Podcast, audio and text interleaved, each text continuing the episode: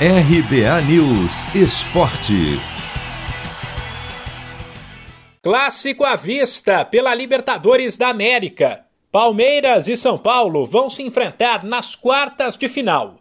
Depois da classificação do tricolor na terça-feira, o Verdão avançou nesta quarta ao repetir o placar do jogo de ida das oitavas e bater a Universidade Católica no Allianz Parque na volta por 1 a 0.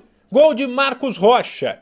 Apesar de magro, o placar ajudou a confirmar a boa fase do Palmeiras, líder do Campeonato Brasileiro e que agora soma oito vitórias consecutivas, um recorde sob o comando do técnico Abel Ferreira. Além disso, o nível do futebol apresentado, se não foi brilhante, pelo menos agradou. Como a Católica precisava da vitória, ela foi para cima e chegou a assustar no começo do jogo mas o Palmeiras rapidamente compreendeu a situação, dominou o adversário e passou a ter total controle da partida.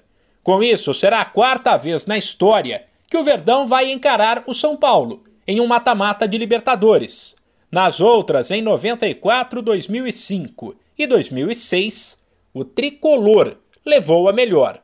O tabu, é claro, foi abordado na entrevista do técnico Abel Ferreira, que foi curto e direto na resposta. Para mim, o, o, eu não, para mim não há tabus. Apesar da história ser contra o Palmeiras, nós vamos procurar, como, desde que chegamos aqui, mudar a história. É isso que nós vamos fazer. Depois, Abel Ferreira voltou a repetir algo que virou um mantra no Palmeiras.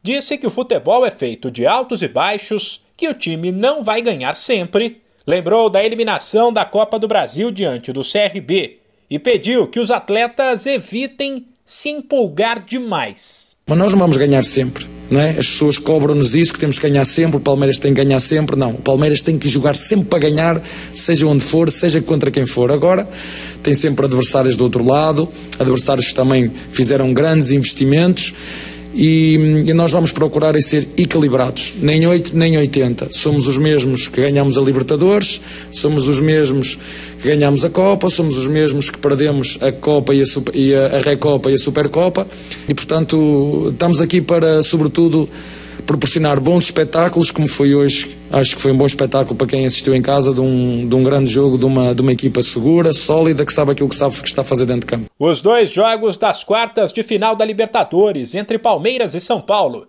devem ser disputados nas semanas de 11 e 18 de agosto. De São Paulo, Humberto Ferretti.